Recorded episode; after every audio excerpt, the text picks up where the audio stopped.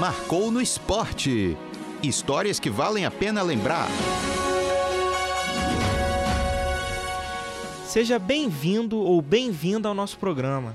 Aqui a gente resgata as memórias esportivas do Brasil. O esporte e a história andam de mãos dadas, e todo atleta, torcedor e profissional do esporte tem aquela lembrança inesquecível que impactou a sua trajetória. Aqui, vamos trazer histórias que tornaram públicas e marcaram o povo brasileiro e histórias de bastidores que pouca gente sabe, mas tiveram importância na carreira de profissionais do mundo esportivo. E hoje trazemos o ex-árbitro Pericles Bassols. Ele é carioca e foi integrante do quadro da CBF pela Federação Pernambucana de Futebol. Foi árbitro FIFA e apitou em eliminatórias da Copa do Mundo, Copa Libertadores da América, Copa Sul-Americana, Campeonato Brasileiro, Copa do Brasil e campeonatos estaduais, incluindo finais no Rio de Janeiro, Bahia, Alagoas e Ceará. Pericles ganhou ainda mais notoriedade ao ser o primeiro árbitro assistente de vídeo do Brasil, nos dois jogos da final do Campeonato Pernambucano de 2017. Primeiro eu queria agradecer por você estar dando essa entrevista pra gente e queria te parabenizar que hoje, dia 11 de setembro, é o dia do árbitro, né? É verdade. bem, bem propícia a entrevista. Pois é. é então, é, a primeira pergunta que eu queria fazer para você é que você foi o primeiro árbitro de vídeo aqui do Brasil, na final do Campeonato Pernambucano de 2017. Como é que foi essa experiência?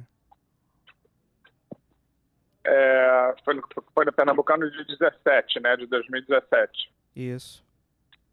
Então, cara, foi uma experiência incrível porque foi a primeira oportunidade de liderar uma cabine de VAR no Brasil.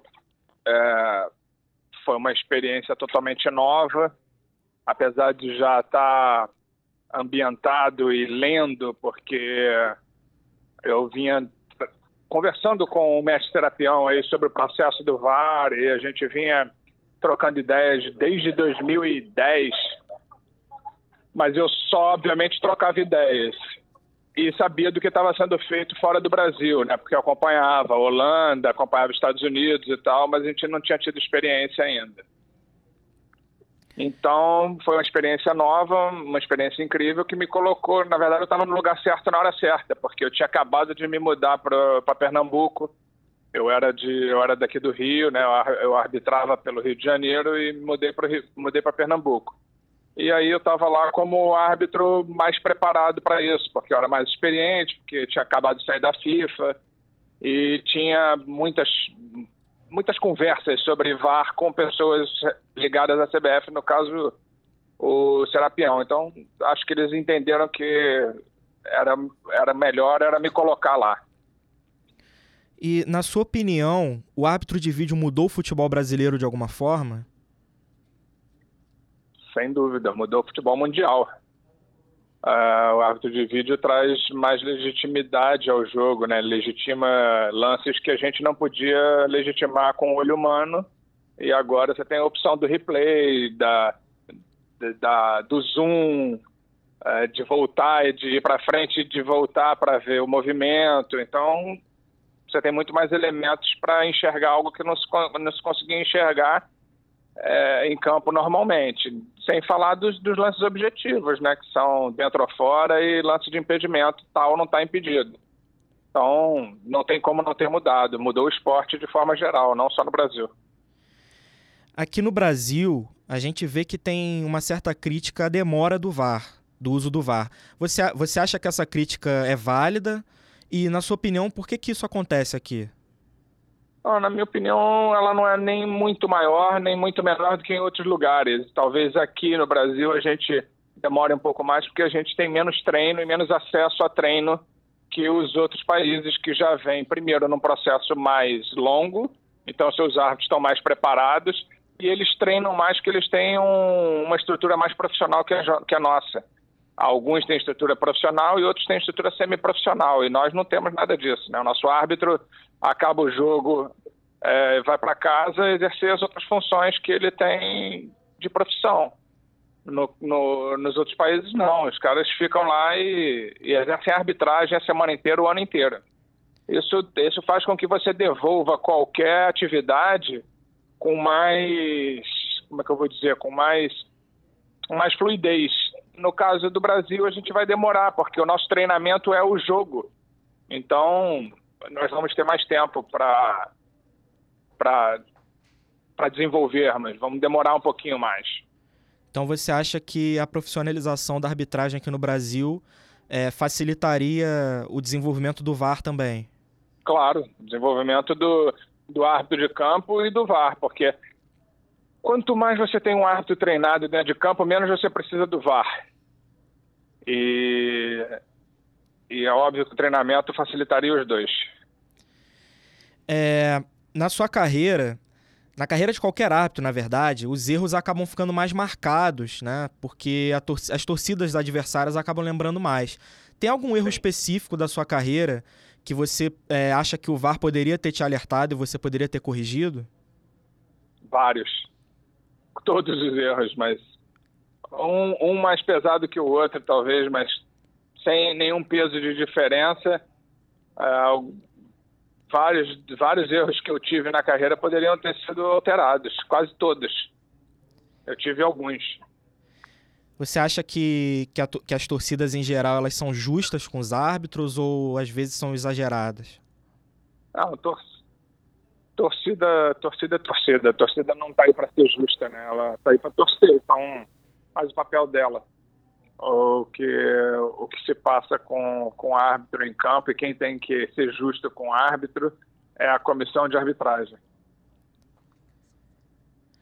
É, você hoje está seguindo o caminho de comentarista de arbitragem. Como é que essa oportunidade surgiu para você?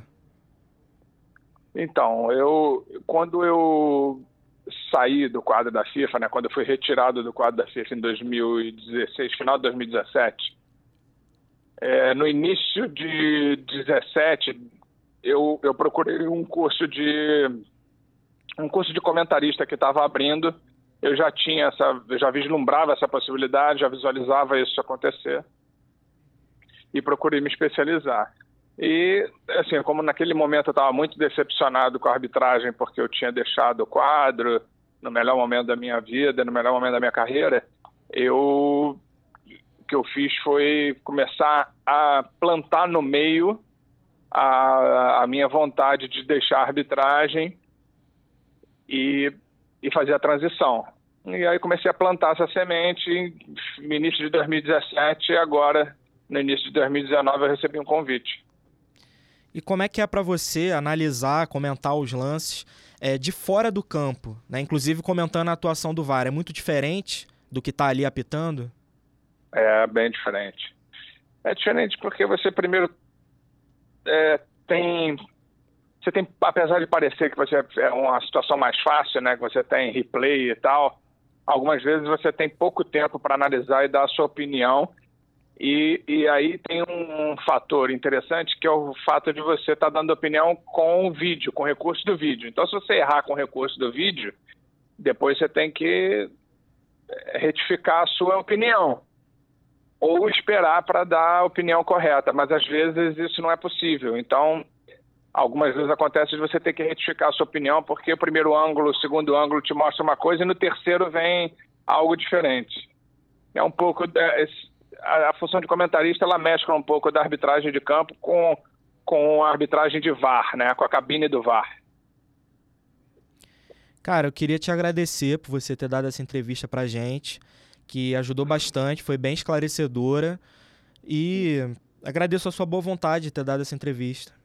Sem problema, cara. Valeu. Sempre que precisar aí, a gente está à disposição. Valeu, um abraço. Valeu, meu irmão. Um abraço. E para quem não conhece, o ex-árbitro Manuel Serapião Filho, citado pelo Pericles na entrevista, foi o idealizador do VAR aqui no Brasil.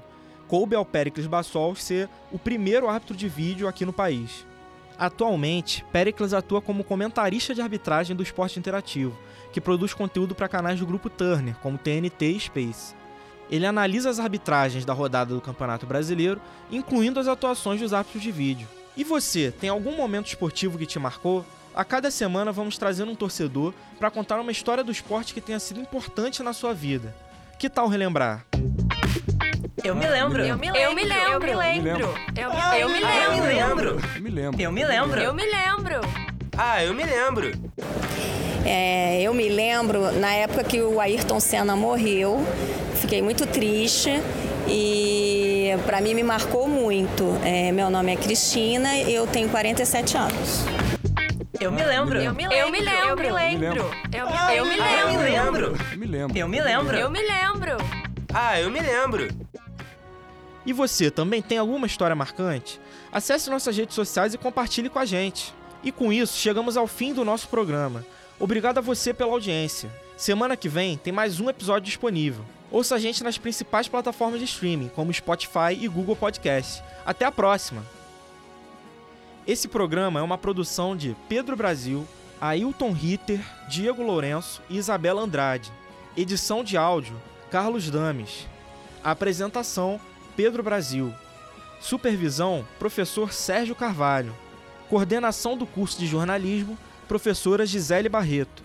Realização, Rádio Estácio Tom Jobim. Universidade Estácio de Sá.